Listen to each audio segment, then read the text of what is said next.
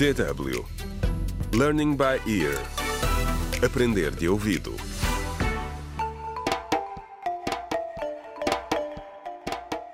Contra o crime. Olá, bem-vindos ao 18º episódio da radionovela Contra o Crime, um desaparecimento em Picoa, escrita por Ursílio Noé.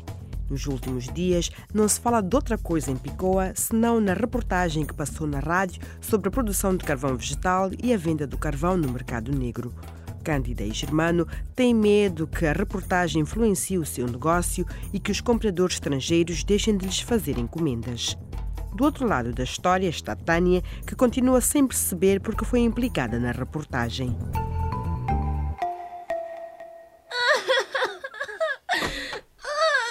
Tânia? Tânia, está tudo bem? Abra a porta, temos que conversar. Eu precisava de um pouco de paz, um pouco de sossego. Apanhou-me num mau momento. Oh, coitada. Eu entendo, querida.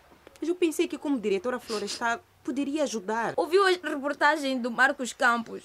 Ele disse que os jovens gestores encarregados dos recursos florestais são coniventes. Inclusive eu. Dá para acreditar nisso. Mas isso não quer Ah. dizer nada, Tânia. É apenas um jornalista a ser sensacionalista. Mas ele quase me acusou de ser cúmplice do Félix. Ouve, querida. Tu podes pedir direito de resposta e contar ao mundo a verdade. Ah, outra vez não. Não podem deixar em paz. Ah, desculpe, Cândida. É o meu patrão, o Daniel, que está ao telefone.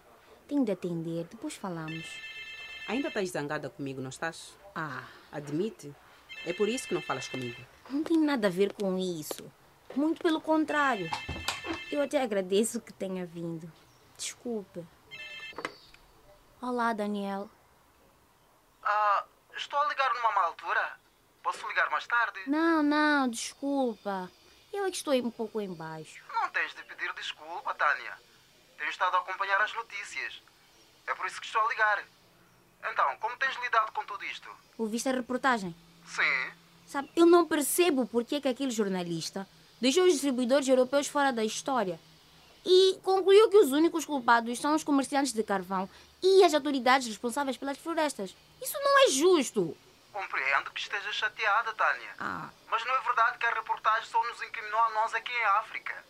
Também enfatizou a responsabilidade dos consumidores europeus que compram carvão vegetal de países que são conhecidos por ter uma gestão florestal duvidosa e legislação desatualizada, Tânia. sim, mas pelos vistos, ele esteve em Becalina quando eu estava lá à procura de Félix e concluiu que eu estava à procura do meu tio porque ele tinha desaparecido com o dinheiro de um roubo organizado por mim.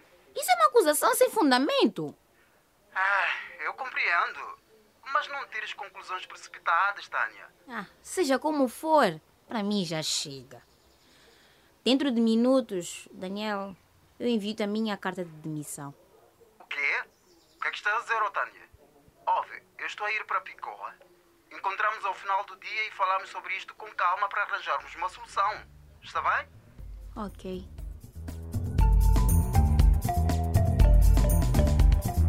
Contra o crime.